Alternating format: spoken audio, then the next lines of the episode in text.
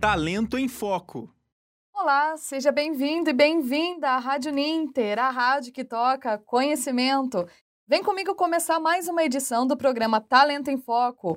O programa que tem por objetivo te trazer dicas para você conquistar e se manter no mercado de trabalho.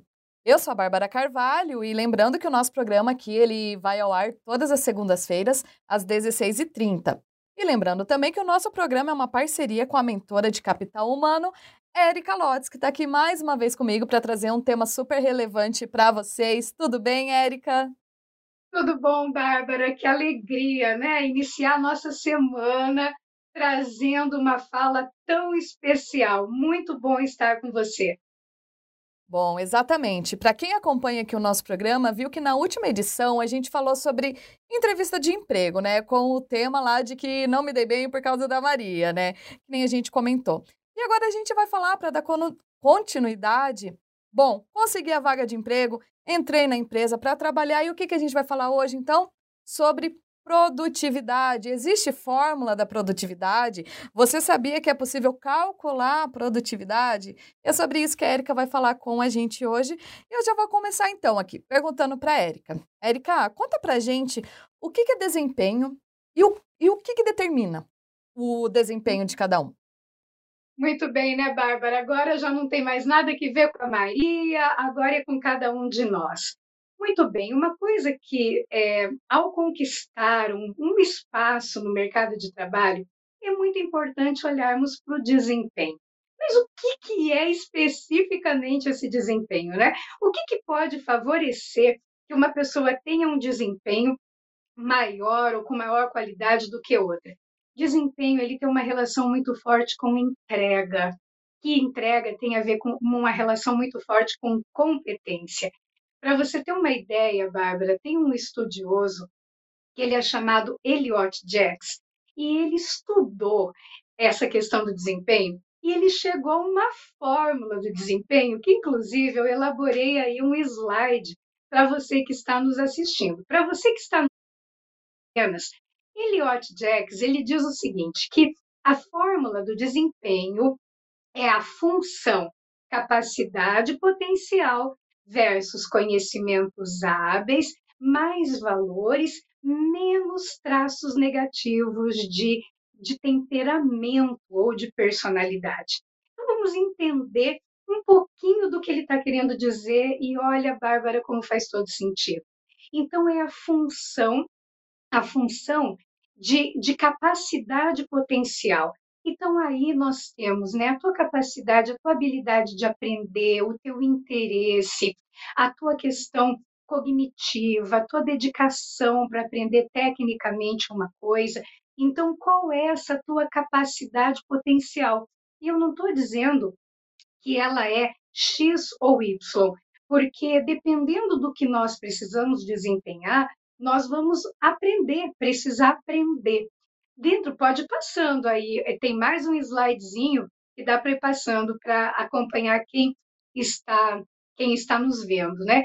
Então, é, o que, que é, dentro dessa questão da capacidade potencial, nós temos as questões das qualificações técnicas. Por isso é que é tão importante também estudar. Lembrando a você que a competência técnica é tudo aquilo que te faz fruto de um conhecimento, formal ou informal, e te ajuda a executar esse trabalho. Mas ele coloca o seguinte: não é só a capacitação técnica, o teu potencial para aprender, para investigar, para analisar cenários, para se flexibilizar. Mas ele coloca também uma forte relação com a questão dos valores. Valor é tudo aquilo que é importante para uma pessoa. É do valor que nós retiramos a nossa energia para obter algo valor ele está muito atrelado à motivação. Se, por exemplo, tá, estudar e aprender é um valor para você, é importante para você, não importa o quanto atribulado seja o seu dia, você vai dar um jeitinho de encontrar uma brechinha para estudar, para ler, para ouvir um podcast, porque hoje nós temos assim, nós nunca vivemos um tempo com tantos recursos disponíveis de acesso ao conhecimento.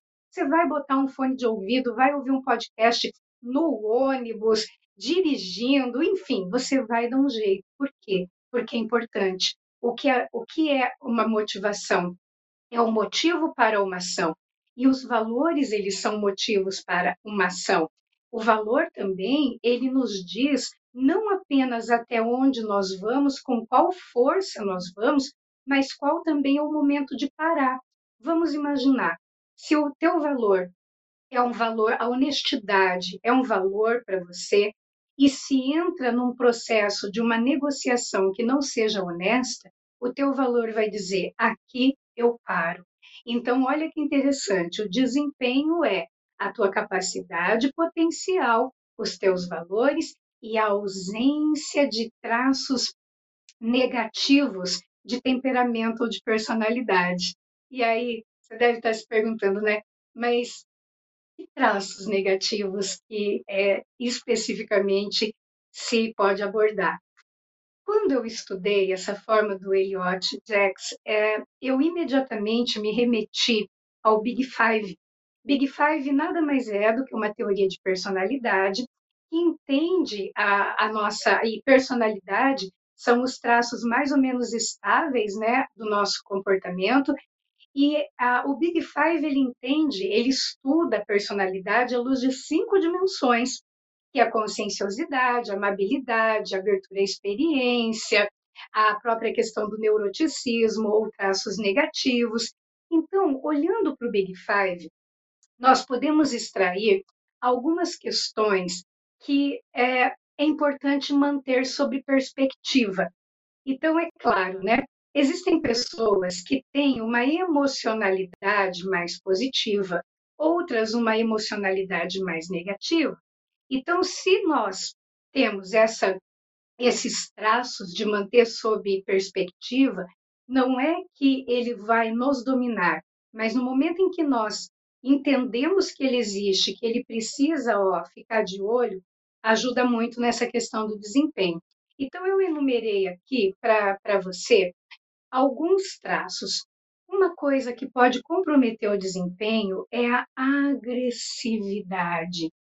É diferente da raiva. A raiva é uma emoção. Toda emoção ela é um disparador automático.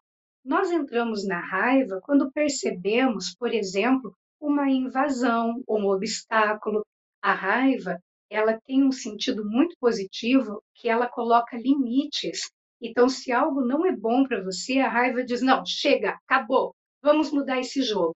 Mas a agressividade não. A agressividade, ela não nos permite. Primeiro, a pessoa que é muito agressiva, ela vai de 0 a 180, ela explode, ela não, ela fica tão tomada, né, pela pelo sentimento que ela não enxerga mais nada, ela não ouve mais nada, ela pode falar coisas e fazer coisas que venha se arrepender depois. Então, se o teu temperamento é um pouquinho mais explosivo, e se você tem esse feedback, então mantenha sob perspectiva, porque quando nós estamos é, a agressividade, ela não é uma boa companheira, porque ela não nos permite ver as coisas com clareza. O outro traço muito interessante, muito cuidado com a questão da tua tendência à melancolia, tristeza, que é, é uma emoção relacionada à perda, todos nós temos. Mas a questão é não ficar nela. A pessoa, a, a pessoa que ela tem uma tendência maior à melancolia, ela tem uma tendência sempre a se conectar com fatos mais negativos, com perdas, e o problema é que quando nós nos conectamos muito com a tristeza, a tristeza é uma emoção que ela leva, ela cessa os nossos movimentos. Então nós temos uma tendência a ficar mais parados, a não gerar, não colocar a roda para girar. Então, muito cuidado se a melancolia, a melancolia ela também não é uma boa companhia, exatamente porque ela tira muito a nossa energia. Um outro traço é a ansiedade. Lembrando, Bárbara, que todos nós temos ansiedade. E essa ansiedade, ela não necessariamente ela é negativa. Por exemplo, né? toda vez de entrar no ar, o talento em foco, daquele frio na barriga. E a ansiedade é o que a ansiedade positiva é o que nos leva a preparar algo, a dar o melhor de nós. Mas o problema da ansiedade é quando ela é um traço negativo, é quando ela desloca a nossa mente do ponto do presente. Então você vai com a tua mente lá no futuro e fica projetando aqueles cenários desastrosos. E aí que na verdade a maioria deles não acontecem. Então, cuidado com a ansiedade quando a mente está muito lá no futuro, projetando cenários negativos, é muito importante trazer a mente para o agora. E é aqui que eu tenho uma dica bem bacana, é um livro chamado O Poder do Agora. Ele nos ajuda a trazer a mente para o ponto presente. Outro ponto importante também para a ansiedade é trabalhar a meditação, o mindfulness, que é estar no momento presente. Olha só, um outro traço que é preciso cuidar é a imoderação. Nós precisamos ter a hora de parar, lidar bem com frustração. Um outro ponto é o quanto você é vulnerável ao estresse. Nós o tempo todo estamos lidando com estressores, cobranças, colegas de trabalho, às vezes com locus externo de controle, como nós falamos no episódio passado, metas para bater, é o trânsito, né? são as frustrações, mas o quanto você é vulnerável a isso. Então, pessoas, quanto menos, quanto mais baixa for a tua vulnerabilidade ao estresse, mais é possível que você mantenha o equilíbrio emocional, que aí é o traço positivo, né? Um outro ponto importante também, que pode comprometer o desempenho, é aquela pessoa que ela não se move, ela não faz nada, porque ela tem medo do que os outros vão pensar. Então ela não se lança. E se ela tem um potencial que poderia ser desenvolvido, ela deixa aquilo ali bem, bem escondidinho, porque ela tem medo da crítica, ela tem medo do, da, da, da, repreensão, do que, que as pessoas vão pensar. Ter bom senso é importante, mas paralisar por medo do que é, do que a outra pessoa vai pensar, lembrando que esse é o tipo da coisa que nós não controlamos. O que está no meu domínio é eu fazer o meu melhor. Se você vai apreciar, se o outro vai apreciar ou não, depende de filtros cognitivos, psicológicos, emocionais do outro. Então é muito importante fazer essa divisão. E outra coisa, que é considerado assim, que é bom ficar de olho, e podem ser traços negativos de temperamento, é a falta de organização, porque o desorganizado, o que é a, a desorganização? É algo que precisava ter sido feito e não foi feito. Então, o eu do passado lega para o meu eu do presente problemas e se o eu do passado tivesse resolvido, o eu do presente não precisaria dar conta. Então, uma coisa muito legal para se organizar é sempre pensar no seu eu do futuro. O que, que eu quero para o meu eu do futuro? O que, que o meu eu do presente pode fazer para aliviar ou para deixar a vida do meu eu do futuro um pouquinho mais leve? Pense quantas coisas que nós precisamos resolver, incêndios que nós precisamos apagar, que não necessariamente precisariam ter acontecido. E um outro ponto importante também que pode entrar como um traço negativo e que nós precisamos manter em perspectiva é a questão da disciplina e do foco, a prioridade. E outro ponto importante quando nós tratamos da disciplina, é uma frase que eu gosto muito e que eu uso para mim um dia sim, outro também, quando faltar motivação, use a disciplina. Então é você concluir uma tarefa, ir até o fim daquilo, mesmo quando aquilo não te dê tanto prazer, né? Então, quando nós olhamos o que, que é um desempenho, nós temos é, essa fórmula, né? Que é claro tem variações, mas que ela nos traz boas reflexões sobre a nossa, nossos conhecimentos hábeis, sobre os nossos valores e sobre um olhar amoroso para possíveis traços negativos de temperamento, que esses traços negativos, eles não são um destino para nós. Quando nós nos damos conta de que esses traços estão nos dominando e nós olhamos para ele com amorosidade e criamos quando ele, ele tem essa quando nós temos a clareza do que é que pode estar sendo traços negativos comprometendo o nosso desempenho, nós podemos ter escolhas de comportamentos diferentes, nós podemos entender por que, que aquilo está acontecendo e trabalhar na raiz disso. Então, é muito interessante essa fórmula do desempenho, Bárbara. Perfeito, Érica. É, eu queria fazer uma perguntinha para você, então, depois da gente ter feito toda essa análise, né, quanto à ausência, domínio de traços, né, uh, da fórmula do desempenho, né, que você brilhantemente explicou aqui pra gente, trouxe aqui. Eu queria que você falasse pra gente, então, um pouquinho se uh, o desempenho quanto ao produzir, né, quanto à produtividade. Produzir muito e produzir bem é a mesma coisa? E tem algum dos dois, assim, então, que você acha que seria mais importante um do outro? Olha, essa pergunta é bem interessante, Bárbara, porque muitas vezes nós confundimos uma pessoa ocupada com uma pessoa produtiva. Eu posso estar produzindo muita coisa, mas será que isso é o foco realmente? É a prioridade do meu trabalho? Será que essa minha produtividade ela está efetivamente concentrada naquilo que vai fazer diferença na entrega? Aí entra muito a questão também do princípio 80-20. Será que eu estou concentrando a minha, a minha produtividade naquilo que realmente vai diminuir o problema, vai fazer o meu trabalho andar, ou eu estou trabalhando muito em questões periféricas e não estou atacando o ponto. Então, produzir muito não significa produzir bem. Produzir bem é ter a entrega com eficácia, com efetividade. E para produzir bem, é fundamental ter a clareza do que, que precisa ser feito, como precisa ser feito, que tipo de conhecimento pode ajudar a dar qualidade para aquele trabalho. Então, duas coisas. Nós não podemos confundir uma pessoa ocupada com uma pessoa produtiva, porque essa pessoa ocupada sempre me vem à mente a imagem de uma pessoa se afogando.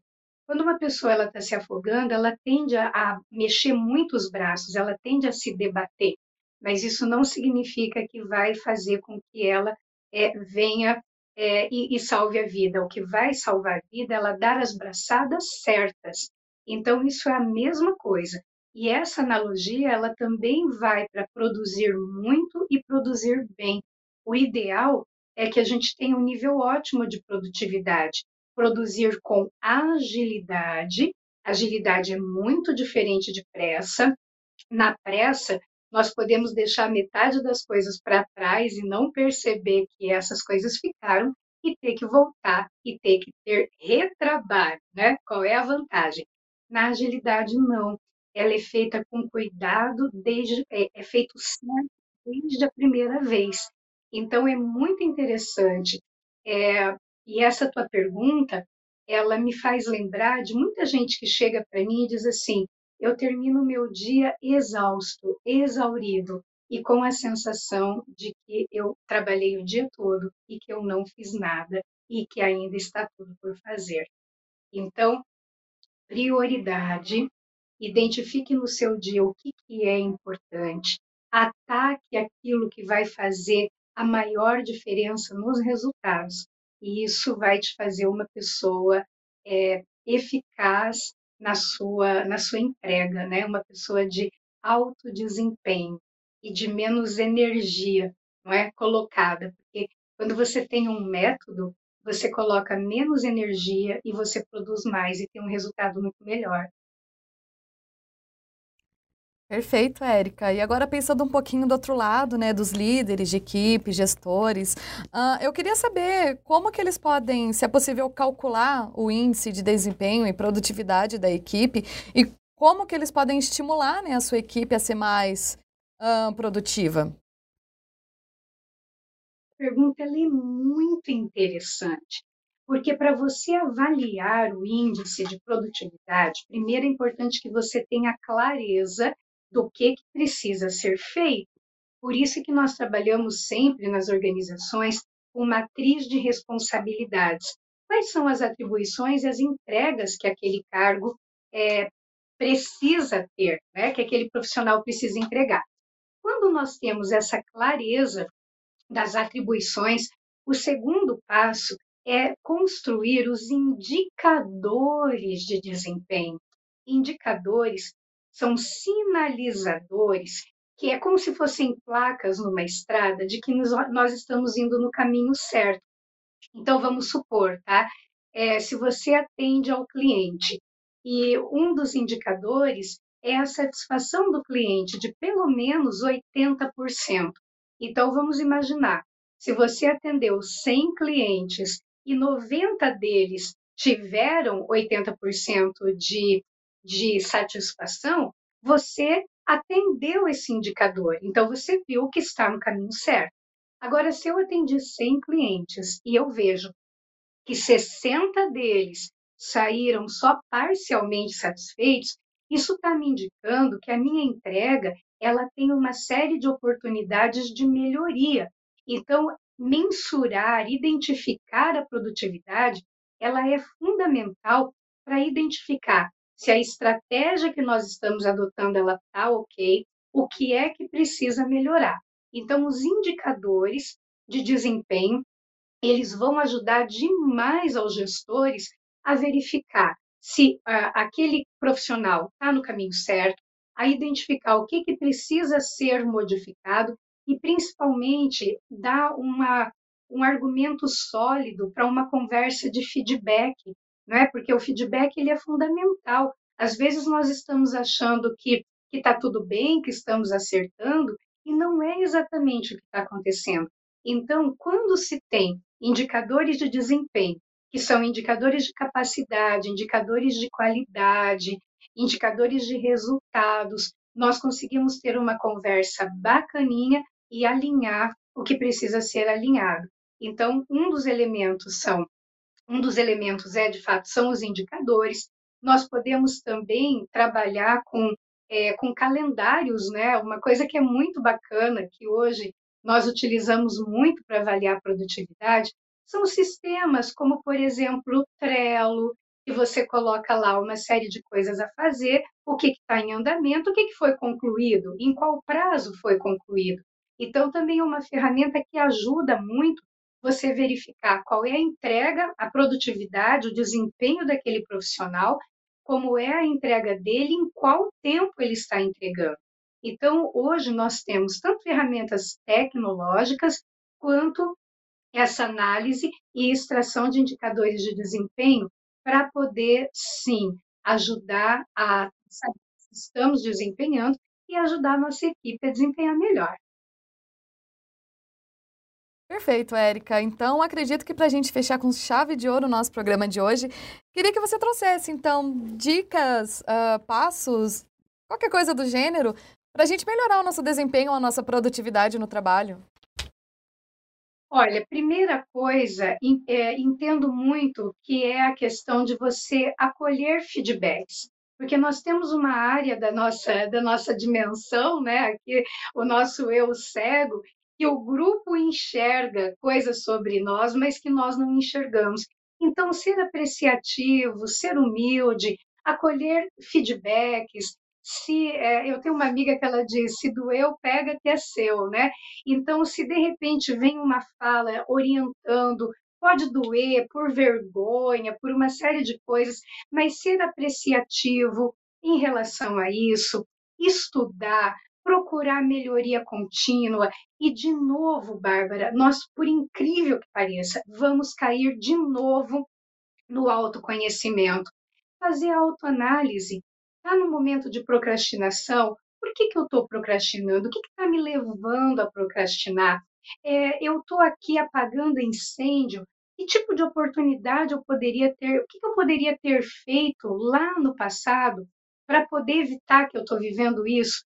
Então, o que, que é preciso que eu escolha fazer agora para evitar de ter essa situação no futuro? Então, olhar para o feedback, autoanálise, procurar conhecer sempre, procurar entender que uh, aquilo que eu sei hoje pode dar um resultado bacana hoje, mas não vai me assegurar uma boa produtividade no futuro, principalmente num período em que nós estamos vivendo, que ele é tão volátil e que ele muda tanto. Então, estar constantemente aprendendo, é, se disponibilizar a olhar para fora e a, e a aprender coisas novas, ter iniciativa, não se preocupar. Claro, o bom senso é sempre importante, mas é, cuidado para não se paralisar por medo do que os outros vão pensar, porque isso nós não efetivamente não controlamos. Então, essas são algumas coisinhas que podem ajudar a aumentar o nosso desempenho e aumentar a nossa autoconfiança e a nossa autoestima, que é, na verdade, uma pessoa de autoestima não é o quanto ela se acha bonitinha e ela se ama. É autoestima vem de estimativa, o quanto ela se estima capaz de aprender, levar a cabo e tomar uma decisão e solucionar um problema. E nós aprendemos tudo isso é na estrada, né? É nos aventurando, estudando e praticando e aprendendo muito com os nossos erros. Muito bem, Érica, com essa ótima finalização aqui, eu vou deixar aberto para você se despedir, né, do pessoal que está acompanhando o programa de hoje. Pode ficar à vontade. É isso aí, eu acho que a palavra-chave é ser assertivo. Então, quando você tiver feito algo e por alguma coisa deu um resultado diferente daquele teu e você considera erro, eu quero só lembrar uma coisinha para você. De acordo com a, neuro, a neurociência, entende o erro nada mais como uma informação ao cérebro que algo precisa ser feito de diferente da próxima vez. Então, seja amoroso com você, seja apreciativo e use cada pedrinha do erro, né, para construir uma estrada sólida, muito pavimentada, com, com conhecimento, com competências e realmente com, com, com a satisfação de realizar isso. Então, a ideia é essa: utilize, seja apreciativo e olhe para os teus resultados como uma maneira de aprender, independentemente se era aquilo que você queria ou não tudo é aprendizado. Muito bem, Érica. Muito obrigado por mais uma edição do programa de hoje. Muito obrigada a todos que acompanharam. Lembrando que todas as edições do Talento em Foco estão nas nossas redes sociais. Siga a Rádio Ninter também no Instagram, no Spotify e acompanhe todo o nosso conteúdo. Na próxima semana a gente volta com mais uma edição da, do programa Talento em Foco aqui na Rádio Ninter, a rádio que toca conhecimento. Até lá!